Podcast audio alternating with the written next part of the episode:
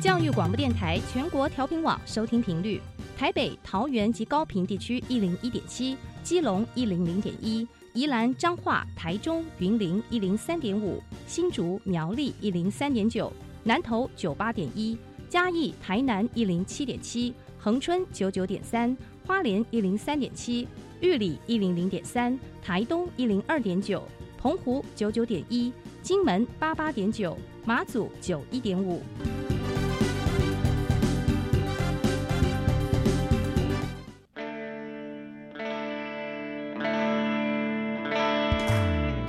命时时有惊喜，生活处处是学习。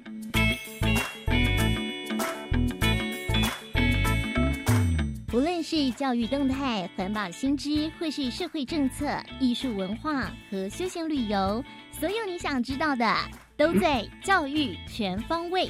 每周日上午十点零五分到十一点，邀请您与我们一同打开学习新视野。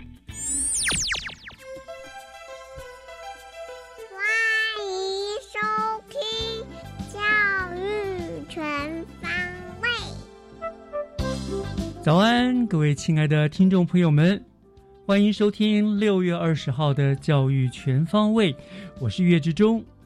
呃，国内的新冠疫情的三级警戒啊，已经要迈入第五周了，大家都闷坏了吧？我相信大家呢都想要问，到底什么时候才能够解禁？什么时候才能够恢复到正常的生活状态呢？当然了，还有什么时候才能够打到疫苗？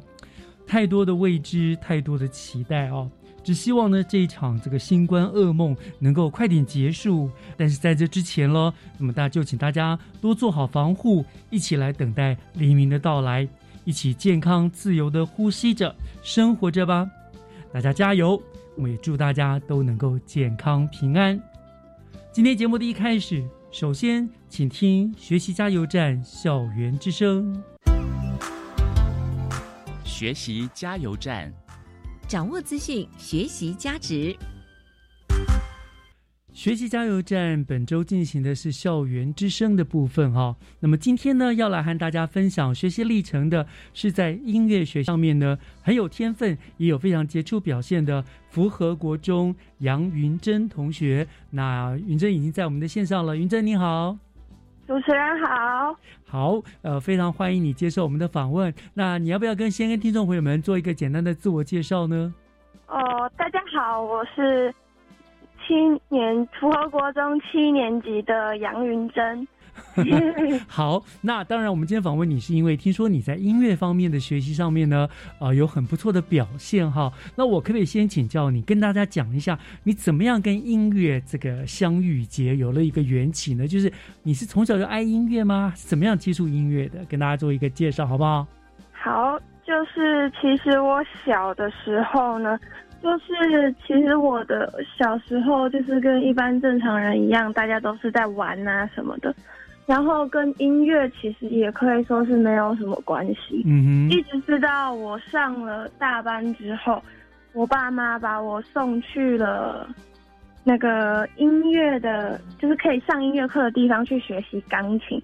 然后在刚开始学钢琴的时候，因为我们老师为了让我们这群小孩可以更好的吸收，就是赶快吸收钢琴的这些知识，他就会在。我们刚开始学那些音阶啊，或者是一些简单的曲子的时候，就会要我们一边弹琴一边唱歌。嗯，是是是，好，所以就开始跟音乐结缘了。所以蛮早大班呢。嗯嗯，好，那你所以说你是从钢琴入门的，对不对？对。那这一路上你就然后然后因为要学一些像譬如说音阶什么的，老师也鼓励你用唱的。那听说你后来就加入了合唱团是吗？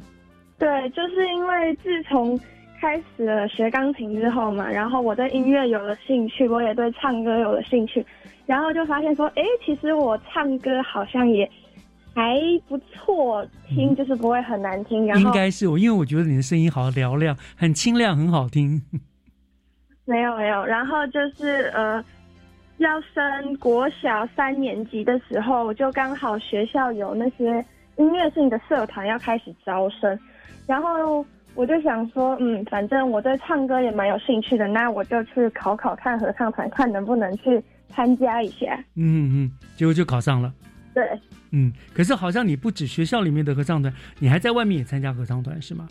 对，因为我进了合唱团之后，我发现，哎，其实参加合唱团是一件非常好玩的事情。嗯，因为你可以在里面学习到很多，像是你要在跟其他声部在和声的时候，你要学会让你自己能够稳住，然后不会被其他人拉走啊什么的。对，音准帮助很大，对不对？嗯，对。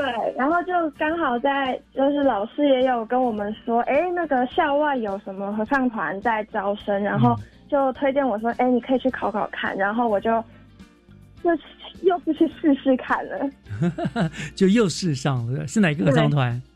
嗯，荣兴合唱团。哎，荣兴很厉害耶！荣兴合唱团考上不容易耶，它是一个非非常有悠久历史传统的合唱团，对不对？它的训练也非常严格，因为本来你是弹钢琴，弹钢琴真的就是一个人。那合唱的话不一样，你除了要自己好，你还要跟别人做合作，对不对？然后声音要和谐，要听别人的，要怎么样去抓呢？所以很棒。那荣幸合唱团应该给你很多的训练哦。对啊，在进到荣幸合唱团之后，因为我们是那个是校外的合唱团嘛，所以其实练习的时间也就只有周末的早上，礼拜六早上而已。然后每次进去就是开始做一些呃。那个横膈膜的训练啊，发声的训练啊，然后就赶快开始学一些，嗯，有一定要有要有一定程度才学得起来的歌，像是什么拉丁文啊，什么之类的那种外文的歌曲。对对对，因为我知道荣兴真的是一个非常厉害。现在台湾目前有很多重要的音乐家、音乐老师，小时候几乎都是荣兴出来的，对不对？嗯嗯，好，那呃，在在你整个这样学音乐从。大班开始接触钢琴，国小又加入了合唱团啊，练唱啊，这样在整个音乐录制上，呃，有没有让你觉得印象最深刻、最难忘的事情呢？哦，有，就是在嗯前年的时候吧，我荣兴合唱团要跟德国柏林青少年交响乐团进行合作的时候，我们那时候要学一首。外文的歌，那个时候我学了很久很久，都一直学不起来，叫做《阿菲玛利亚》啊，《阿菲玛利亚》很有名的歌。对，它是因为它就是外文，然后它的嗯拍子又比较慢，嗯，然后就是那时候老师因为要表演，有很多首歌要学，所以他就很快的就把它带过去。然后那时候因为其实嗯。年我年纪也没有很大嘛，所以就是学习东西的速度呢，还没有办法那么快就马上吸收。然后我就学了很久很久，一直到要考核的前一天，我还学不起来。然后我就很担心，因为有有一些歌老师是没有要让整个团都上去的，他是只有挑要挑人的啊，要挑几个比较好的才能上去。然后我就很担心，我一直唱不好，我就。半夜的时候还坐在床上拿那个老师发的音档，一直在练习练习练习练习练习练习了很久，我才好不容易把它学起来。嗯，最后就第二天呢，有被选上吗？有有有，我就幸运的又再次被选上了。哦，好厉害！你真的是运气很好。不过你也是有实力啦，所以你就跟这个德国柏林青少年交响乐团就有了一个合作的机会了。对，哇，这很难得，在哪边做的演出？哦，我们是在。东吴大学的松雨厅啊，我这很不一样，对不对？平常跟钢琴合作，跟管乐团、交响乐团合作，唱起来那是不一样的感受，对对不对？哇，很棒！好像是年纪就已经有这样的经验，真的很棒。以后大了哈，有机会的话，哎，继现在还有继续在呃唱练合唱吗？没有哎，因为就是上了国中，课业比较繁重，就。只能被迫先放弃一下唱歌这件事情。不过没关系，以后等到你上了高中、上了大学，兴趣还在的话，继续的话，也有很多的团的会议可以去继续练习的啦。嗯嗯。像我跟你说，老师小时候也是合唱团的，那我到现在也还在唱合唱团。哇。对，就是因为那个是兴趣，然后就是就是好玩，然后你你不用担心没有合唱团可以唱这样子。那我其实也跟荣幸合唱团合作过。哦，对，在而且是在纽约，很棒的一个经验，所以我们算是同号，同号啊。好，那嗯、呃这样好不好？那那我们今天光聊呢，知道你喜欢唱歌，知道你会弹钢琴，这样不过瘾。我想说，难得有这个机会，你要不要唱一段？因为弹钢琴比较不方便，我们现在现场弹也不容易嘛，哈。嗯要不要现场露一段，唱一首唱首曲子，或者唱一个部分给我们大家分享，听听你美妙的歌声，好不好？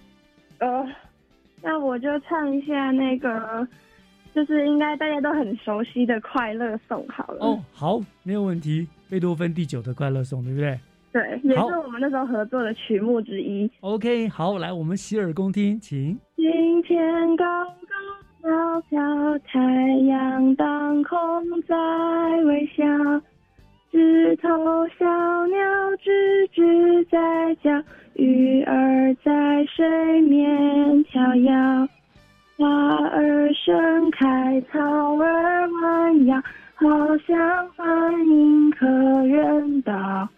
我们心中充满欢喜，人人快乐又逍遥。耶！掌声鼓励，掌声鼓励。哎，真的很好听。不会不会退步。不会不会，但是还是感受得出来你的声音很干净，然后呢音准真的是没有话讲，很棒。你应该是唱女高音是吗？其实我嗯，我女中音跟女高音这两个声部我都有待过。哦，因为你声音也蛮浑厚的，所以唱低音也是 OK，中音也是 OK 的，对不对？嗯，哇，音域很宽广，真的很好听，很棒很棒。这个让激起了我也想要唱的感觉。我们也唱过这个贝多芬第九，那时候我记得我们也是跟英呃亚洲青少年管弦乐团一起合奏，还做联合演，在香港演出，在台湾巡回演出。哎，那也是我一个很难忘的经验。不过我们唱的是原文。哦，那那我唱的呃应该算比较简单了。呃，你年纪很小啊，我们是后来是大人啊这样子，但是真的很不错啊，这勾起我们的回忆，很棒很好。其实学音乐是一件很快乐的事情，如果你自己本身有兴趣的话，真的是很开心的事情，对不对？嗯，嗯，好。那最后我们来聊聊，你这么喜欢音乐啊，又学钢琴又学唱歌，对于未来的音乐生涯的规划，有没有什么样的一个蓝图？还是说它纯粹就是只是你的一个兴趣呢？目前来讲的话，其实就算我国中没有参加合唱团，我还是会就是会关注一些嗯，可能关于我们学校合唱团的事情啊什么的。嗯那我当然也是希望，如果之后有机会的话啦，也可以去参加一些，还是可以去参加合唱团，然后继续就是可以唱歌，但是我可能还是只会把它当成我的兴趣就好了。嗯嗯嗯嗯，OK，好。其实我觉得这样也好，因为如果你要当成职业，当成那个的话，其实压力也会大，对不对？有时候就、可能就没有那么那么觉得没有跟音乐就是没那么开心了，因为那个是压力了。这样。当做兴趣也不错，还有会丰富我们的人生，就像老师一样，到现在都还在练合唱。那每一次去练合唱，都觉得是非常非常开心的事情。好，那我想今天我们呢就非常谢谢复合国中杨云珍同学跟我们做的分享啊，而且还唱了一首非常好听的歌曲，听你的声音真的很棒，谢谢你。那也祝福你未来呢，这个能够在音乐的世界呢寻找到更多的乐趣，更开心，好不好？还有嗯音乐呢美化自己的人生啊。好，好那今天就谢谢谢谢你跟我们的分享哦，谢谢，谢谢，拜，拜。拜拜。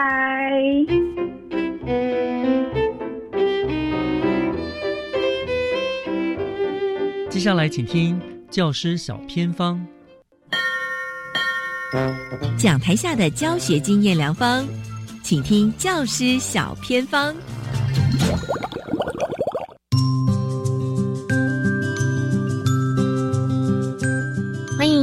听众朋友进入今天的单元当中，我是季杰。今天呢，要带大家到一所乘着梦想飞行的学校啊。这所学校呢，就是共寮国中，很开心邀请到了学校的大家长施敏雄校长在空中陪伴我们。Hello，校长您好。所有空中的好朋友们，大家好，季姐您好。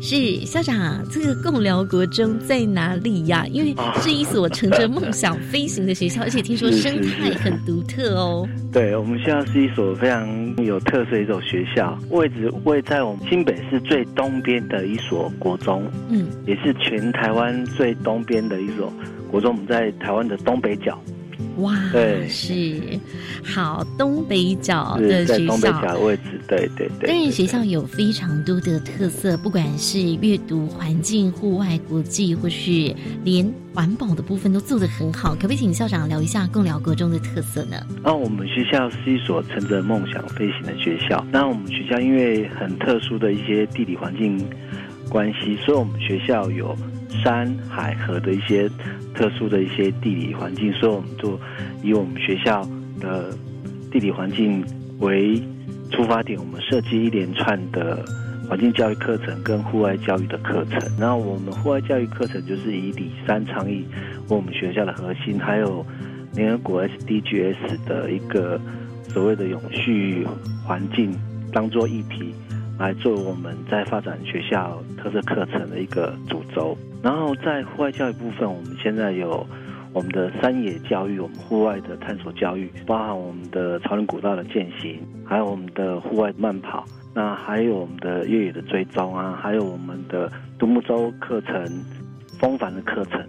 对，这是我们学校附近的海域，还有我们的河域就近可以做的部分。那我们未来也在开发我们的溯溪的课程，所以我们这边共有的孩子是能文能武啊。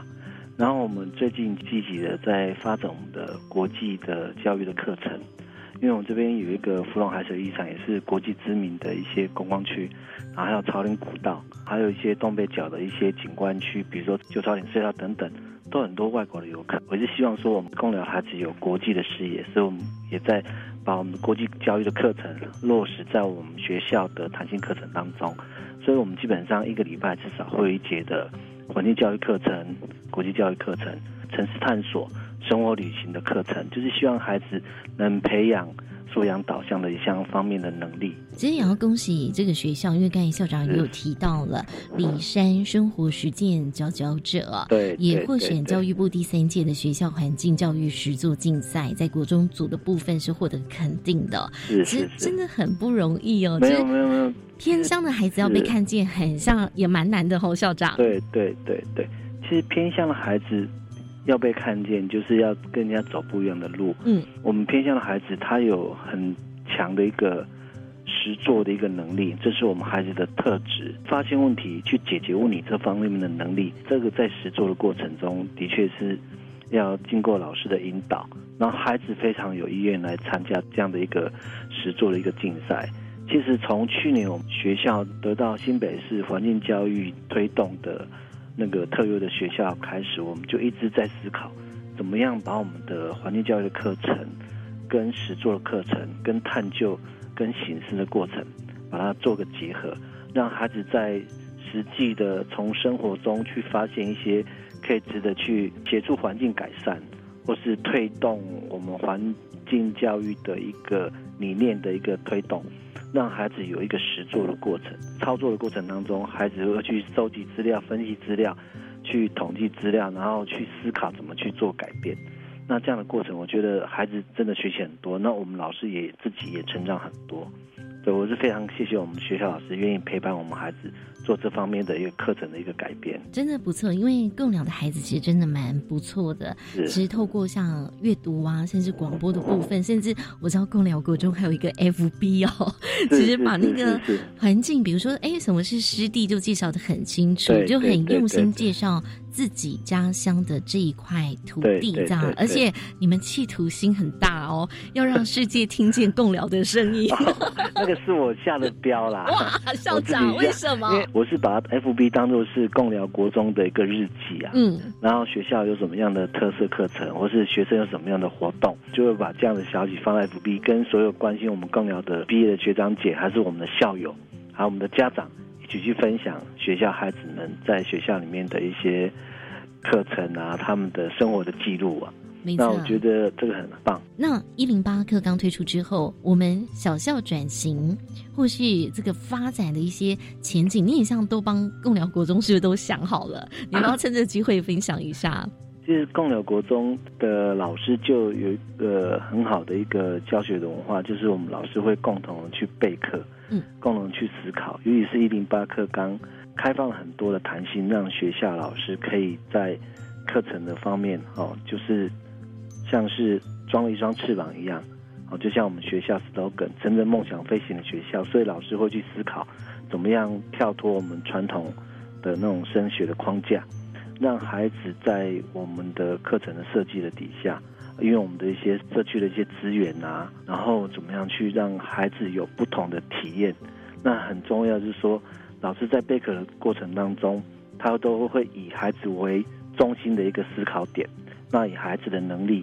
为出发点，我觉得这一点是非常让我很感动的。那这样备课过程当中，其实老师也不断的在学习跟成长，才会有一个乘着梦想飞行的学校。然后还有一句话就是“共聊走出去，世界走进来”，这是我们的 slogan。然后我觉得偏远不代表梦想遥远，其实我们老师在陪着孩子成长的过程当中，就是在培养一些探索的能力啊。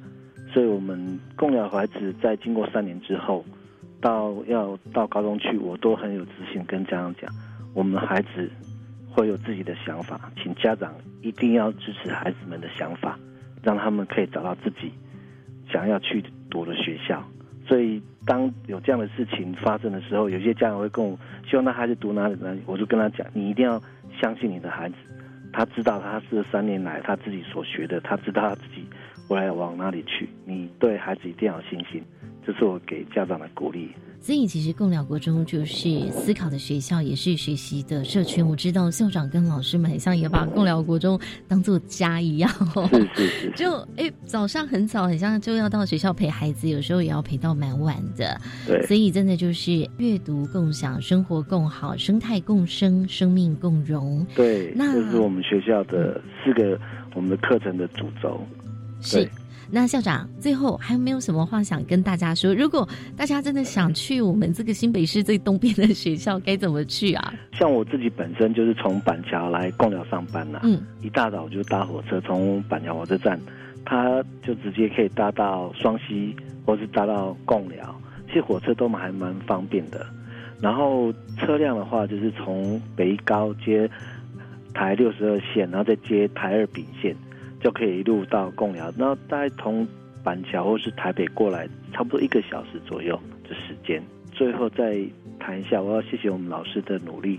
去年我们拿到了新北市的学历进步奖的第一名，嗯，那，就是我们全校师生大家共同的努力，也是我们在办学过程中很非常重视，就是一个多元价值的一个教育，让每一个孩子都从学习中可以。找到学习的动机跟兴趣，让他从学习的过程当中不要放弃自己，然后让孩子就就觉得，哎，学习是有希望的，有机会的，然后让孩子乐于学习，然后沉浸在学校的学习环境当中，这是我最大的期待。我要谢谢我们老师。带给我们学生那么多的一些成长，是也谢谢校长也很用心哦。所以未来公寮国中会在校长跟我们老师们的带领之下哦，让公寮国中的美好，包括公寮的山和海的美好，让全世界知道。谢谢谢谢，那是我心中的一个期待。是，对对对对。今天呢，就这次谢谢我们的施敏雄校长亲自分享哦。那希望大家有机会也可以去共聊国中。感受一下，欢迎大家喽！好，谢谢校长。好，拜拜。以上是今天的单元，我们先休息一下，大家继续回来锁定由岳志忠老师主持更精彩的教育全方位。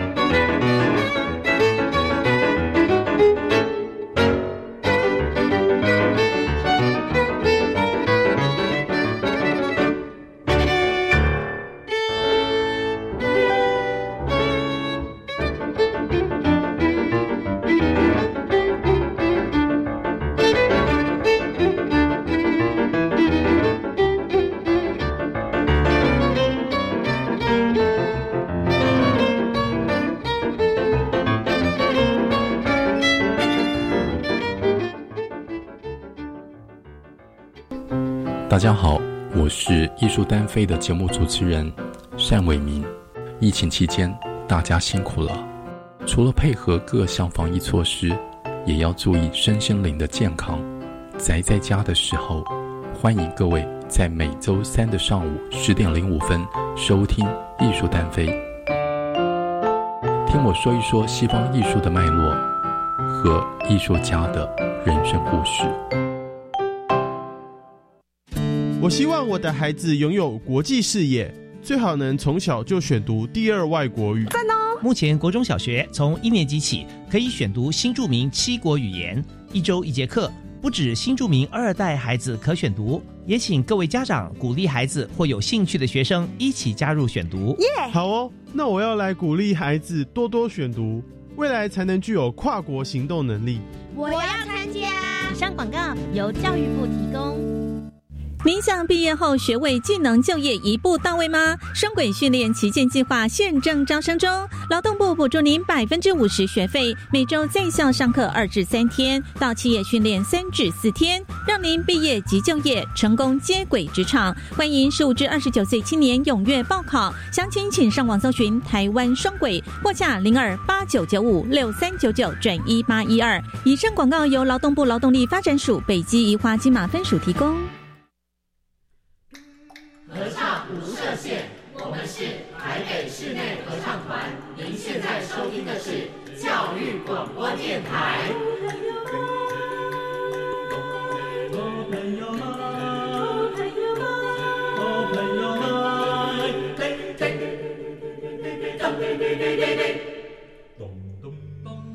就爱教育电台。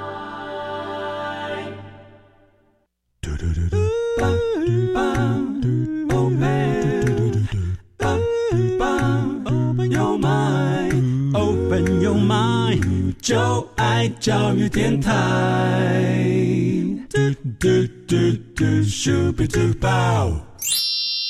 打开您的幸福生活新视野，请听学习城市万花筒。您正在收听的节目是教育广播电台《教育全方位》，我是岳志忠。节目的后半段又来到了我们学习城市万花筒的单元。那么今天呢，在这个单元里面，我们要和听众朋友们来聊一聊新北市的学校视力保健推动。那最近呢，因为疫呃疫情的关系呢，所以大家都把焦点放在防疫上面哈。那事实上，在我们学校方呢，对于学童视力保健的重视，却从来都不曾经松懈过。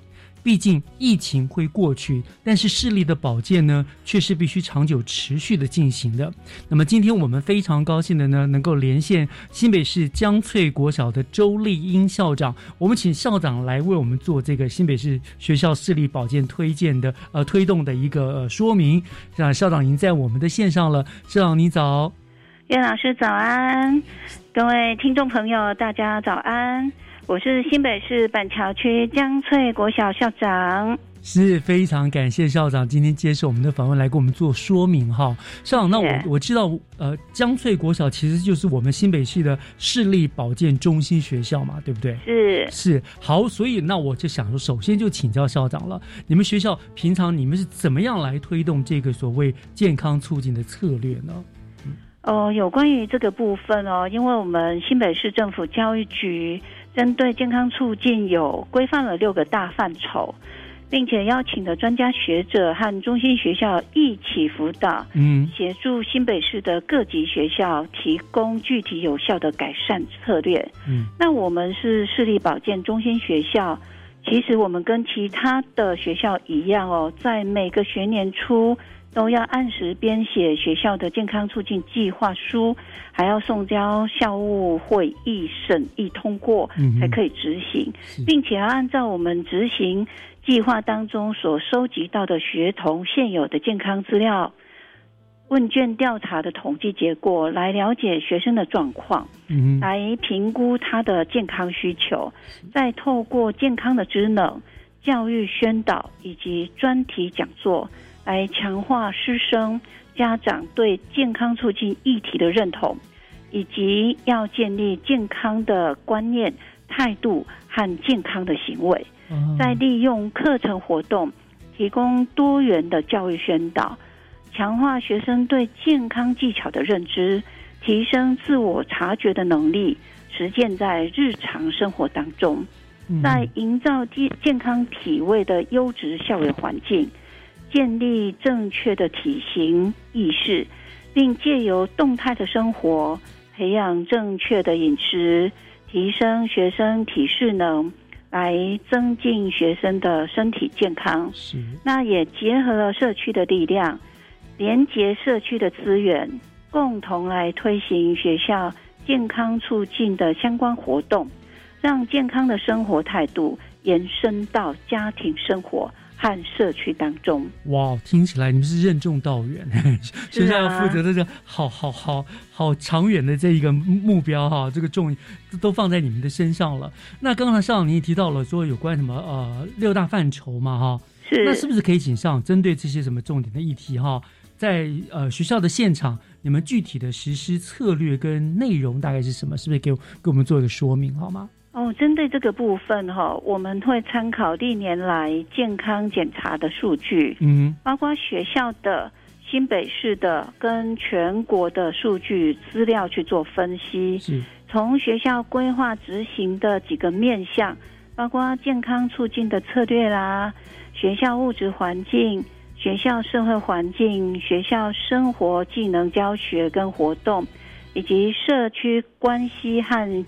健康服务等六大范畴，针对这些议题议题呢，来进行 SWOT 的分析。嗯，那在第一个范畴呢，学校卫生策略当中，我们会透透过健康促进会议，推动协调以及检讨视力保健的措施。是，那每天呢，鼓励最少要到户外进行一节课。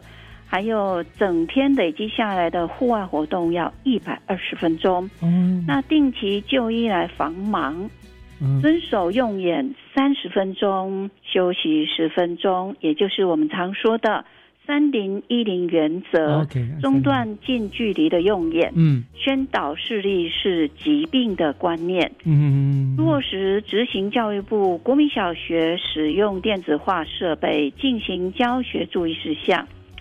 规范三 C 产品使用管理的办法，嗯签署三 C 使用公约，鼓励小朋友走路上放学，宣导户外活动要护眼，就是在户外活动的时候要戴帽子、戴太阳眼镜，嗯，保护眼睛是是是。落实下课要关灯，净空教室，师生都到户外活动。结合每周 SH 一五零进行户外活动，建议幼儿园的小朋友上下午各进行户外活动三十分钟。国小学生电子产品使用每天不要超过一小时。邀请护眼呃的眼科医师宣导视力保健增能讲座，制定视力不良改善计划。哦，光一个视力的就有这么多事情要做了哈。是第二个范畴是学校物质环境 哦，设置健康促进廊道，呃，风雨操场，以利学生在室内活动的一些相关环境。是每学期教室的照度要检测一次，黑板是七百五十米烛光。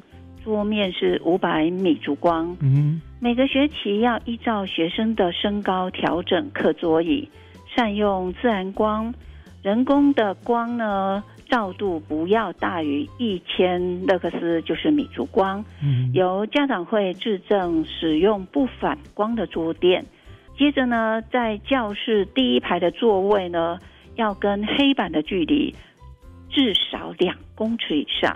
哦，物质硬体的部分也是非常的呃精准，要要保护他们的视力。是，嗯。第三个范畴是学校社会环境，我们跟教育局、阳明大学教授合作推广安亲班视力保健计划。嗯哼，利用安亲班的会议来宣导校内视力保健的方法，希望能够维持学童放学后获得良好护眼的行为。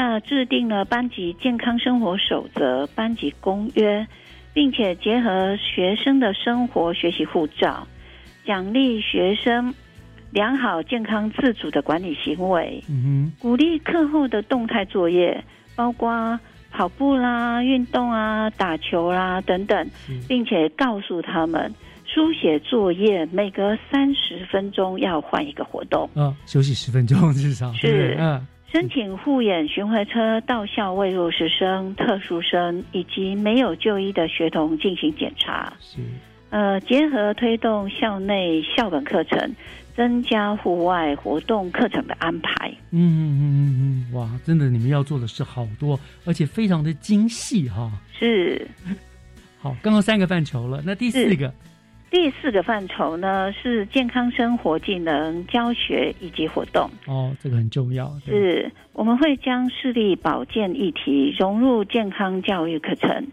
制作视力病变的模拟眼镜，嗯，在教学当中让孩子去体验。呃，宣导正式课程要可以户外化，指导学生坐姿啊正确，还有阅读、书写跟握笔的姿势，这些都要正确哦。嗯哼哼哼，呃，课后作业要有动态作业，像运动啊、做家事等等都行。是是居落实居家三零一零的原则，就是三十分钟要休息十十分钟，分钟。嗯哼进行多媒体教学的时候，不要全部关灯，哦，以前我们都会全部关灯看荧幕这样子，对，这样太暗了。是学生要坐在明亮的地方，遵从教育部宣导使用电子白板、异化教学的原则。群组教学的座位不要面向阳光，哦，这个很重要，是嗯书包不要置放在椅子上。那幼儿园上下午的户外活动要进行各三十分钟，不要让孩子执笔写字。嗯眼睛跟桌面的距离要大于三十五公分到四十公分之间。每个星期要更换一次座位。呃，结合校内一人一运动，鼓励参加户外活动跟比赛。英文老师可以指导小朋友制作护眼尺。护眼尺就是距离量距距离那个，是的，是的，哦岳老师果然非常的聪明。我想顾名思义这样子，是是。第五个范畴是社区关系，结合家长日、嗯亲子讲座、社区运动会等等，办理健康促进的活动，邀请家长来参与，提升视力保健的职能。呃，提醒他们不要让三西陪伴孩子在日常生活中成长。嗯，对，这个真的是很重要，是结合责任医院邀请眼科医师在儿童周会的时候进行视力保健的宣导，嗯并且利用安亲班的会议宣导安亲班视力保健的方针，持续维持孩子放学后良好的护眼行为。嗯开放校园，鼓励社区民众运动。在校庆活动的时候，结合视力保健进行亲子闯关活动。嗯并且结合阳明大学研究的成果，进入安亲班教导抗力球的使用，调整用眼的时间。是 OK，这已经是五大范畴了，最后一个，最后一个范畴呢是健康服务，嗯每个学期健康检查一次，提醒视力异常的学生落实转诊矫治。视力不想不良的学生哦，要落实遵照医生的嘱咐，矫正的那个频率哦，我们矫正率已经年年在修正中。嗯那对于高度近视、高关怀学生的个案管理和追踪辅导，以及他们家长的智能辅导，我们都有非常的落实，并且指导正确的点药以及固定回诊是非常重要的。嗯那也提供我们教职员工视力保健的咨询，嗯并且在我们期中考跟期末考之后呢，我们会做一个健康数据的了解，滚动式的修正学校的推动方法。哇，看听校长这样讲哈，单单是一个视力保健，其实一个学校要做的事情就有这么多。我相信很多听众朋友就想听了在啧啧，因为哦，原来光学校里面会要做的事有这么多哈，光一个视力保健，你看真的是辛苦了。可是呢，这个都是平常在学校里面都会做的嘛，对不对？是可是现在，我想我们要稍微先休息一下，听一段音乐，回头来，就是因为现在面临一个很特殊的状况，我们因为都在家学习，因为疫情的关系，停课不停学，对不对？那现在这个情况下，我们怎么样来推动视力保健，继续让它持续下去？我们接着就呃，稍后音乐回来之后，请校长再继续为我们做说明，好吗？好的，好，我们稍后回来。好。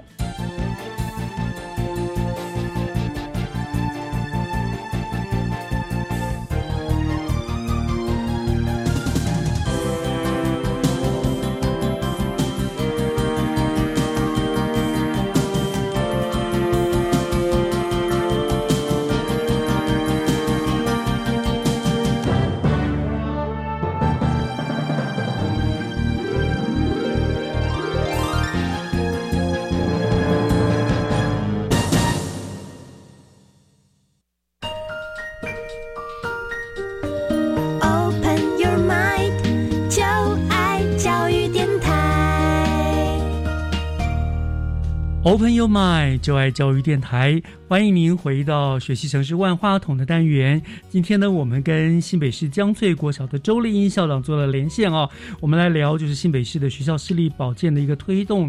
那我们知道了，哇哇，这个真的是。呃，非常非常多的事情要去做，为了孩子们的眼力的健康哦。那当然，那个是平常学校的，可是我们刚刚讲过了，现在因为疫情的关系，学生都在家里面学习哦，所以我想就就视力保健而言哦，那学校目前你们能够提供给孩子们什么样的一个指导，什么样的协助呢？校长？是依据教育部的韩文规定哈，我们也修正了原来的实施方式，邀请实施线上教学的老师，在每节课，呃，在视力使用的部分占二分之一为原则，就是大约进行了二十分钟嗯到二十五分钟，就呃采取了纸本延伸的阅读、习作或者是作业的撰写、分组讨论、口语发表。口说测验、观看电视教学节目等等方式进行，就是调整距离。嗯免得他们一直盯着这样子啦。对不对是的，是的。嗯，那接着，请各科的老师在线上教学的时候，分享居家学习健康护眼的秘诀。这份秘诀呢，是来自新北市教育局跟阳明大学合作设计的“帮我删恶视力八五三二四零”，就是口诀宣导折页里面有提醒哦。嗯呃，要让孩子睡满八小时。啊，彩虹五蔬果，聪明用三 C，、嗯久坐少于两小时，嗯距离四十公公分是关键。嗯 SH 一五零，也就是说每周要累积一百五十分钟以上的运动时间哦，延缓近视加深的速度。哦，很可爱，八五三二四零是，帮我三二视力，非常好记的一个口诀，这样。是。透过上述居家的护眼秘诀，最重要的就要掌握中断长时间用眼的原则。嗯啊、透过坐姿要挺，聪明吃，健快乐睡，快乐的动，，快乐动，嗯，是睡好觉。睡好觉，落实健康原则，一定要从自己做起哦。是是因应学生防疫在家学习，我们分享了健体领域辅导小组自自己制作的自主学习动健康的影片，嗯。提供课间的时间，鼓励小朋友们动一动，帮助亲师生一起来落实护眼的工作。是，所以那在这个停学期间，你们在课程学习跟护眼方案中会怎么样的特别提醒学生呢？呃，我们在停课不停学的这段时间里面，会提醒小朋友在学习的方式非常非常的多元，嗯而且我们教育局也充分授权学校弹性多元的去进行这些教学方式哦。在执行面上，请老师兼顾学习跟视力保健。是，刚刚校长你也提过，对哈，是，呃，采取学混合学习的概念，嗯把同步学习跟非同步学习的课程混合操作。是同时，我们呼吁家长拨控关心孩子，提醒孩子在线上学习结束之后呢，要确实离开电脑桌前面，让眼睛充分的休息，闭下眼睛或进行相关的运动。嗯嗯嗯。另外，对于弱势或紧急需求的学生呢，教育局还提供我们餐点的照顾、线上的学习跟关怀辅导等方面，这些给予很多很多的协助。哇，好贴心哈！这样，那刚刚我们就讲了，不可否认啦，就是在家学习，学生们用使用三 C 的时间一定会增加。那他在增加那个眼睛的时数啊，就会就会衍生很多视力问题嘛。毕竟在家其实真的很难控制哈。所以关于这一点，学校有没有什么样特别的应用的方法呢？呃，在防疫停课期间，线上的教学哦，我们都知道孩子们三 C 用眼的时间增加很多很多。对，每一个小朋友居家学习的过程当中，我们会拜托老师呼吁小朋友。去保持距离，中断长时间用眼，呃，少久坐作为我们要提醒的原则，并且制作自主学习动健康的影片，让学生在家进行全身性有氧运动、舒压以及健身。另外推出了帮我三二视力八五三二四零，提醒小朋友要睡满八小时。彩虹蔬果要吃五种以上哦，嗯然后聪明用三 C，久坐少于两小时，距离四十分钟以上是关键。每周一百五十分钟以上的运动，让学生在停课期间进行线上学习，同时保持护眼的好习惯。嗯，我想这个都是给学生们很好的参考哈。所以这也就是你们给孩子们在家一个具体的。护眼方案的建议是吗？是，OK，好，所以呃，你们会叫叫孩子们在家里面，他们使用，因为在居家上班、远距离上课，大家会长时间待在电脑、手机前面嘛？是。那你们有没有什么特别叮咛他们？因为现在国内的疫情依然是很严峻。许多人都改为居家上班和远距离上课嘛，嗯，也因为这样，大家需要长时间的待在电脑前面、手机前面或平板前面。但是一定要记住哦，每三十分钟要休息十分钟。在防疫的同时，护眼密码也不能忘记哦。其中娱乐性的三 C 产品一天不可以超过一小时。嗯嗯嗯嗯，会建议哦。距离越近，使用的时间要越短。选择的顺序依序是：电视、座机、笔电、平板、手机。离眼睛越近的使用越短就对了。是的，是。从近距离望向远方，让眼睛的距离稍微调整一下。嗯嗯。呃，得到适当的休息。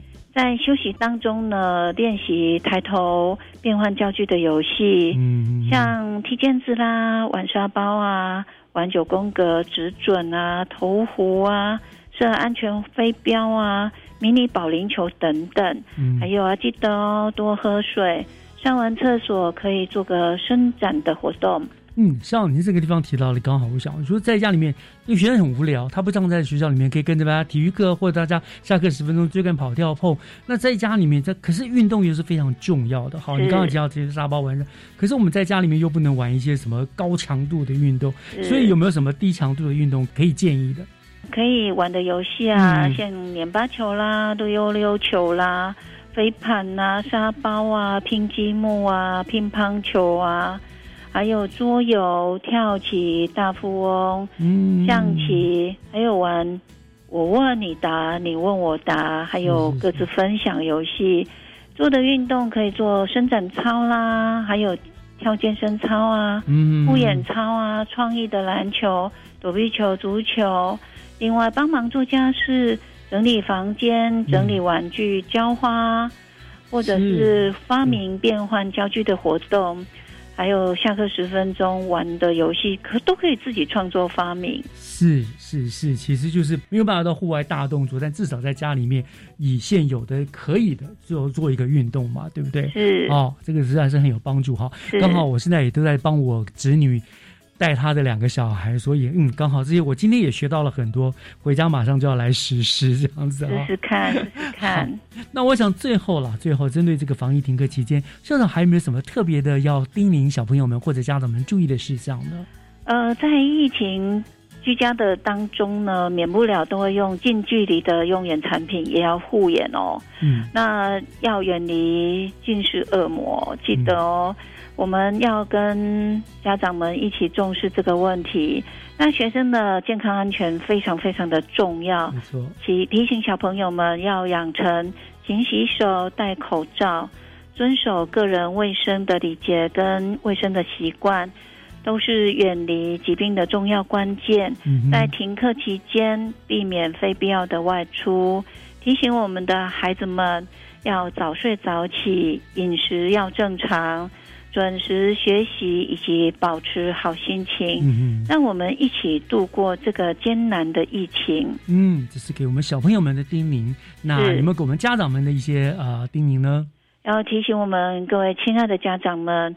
根据新北市的防疫会议统计出来的确诊个案，发现有七成是来自居家周边哦，所以请告诉您及自己的家人，外出购物确实遵守一二三的提醒哦，一次买足，遵守好，规划好自己的动线跟需要买的物品。嗯第二个要降低采买的次数。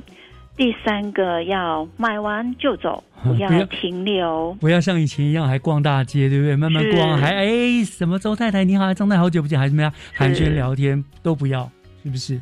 因为学童的视力有关国家未来的竞争力，将持续推动视力保健的工作，期许我们学校、我们的家长，大家一起来守护孩子们的视力。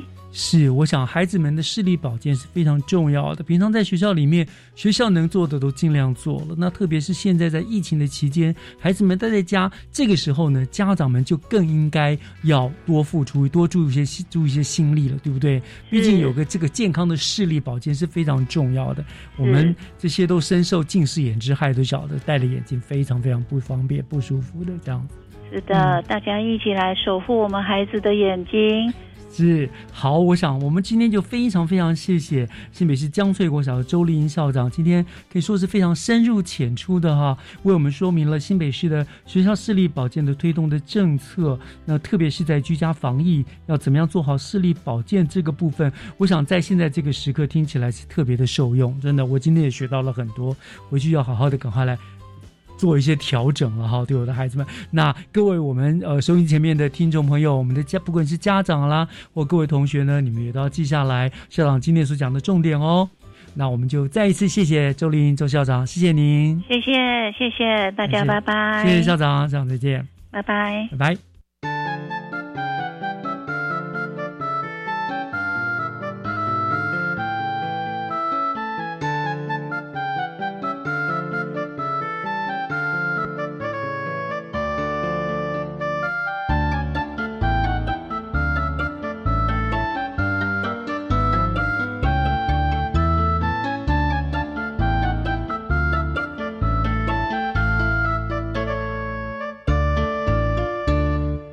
感谢您收听今天的教育全方位，我是岳志忠，希望你会喜欢今天的节目内容。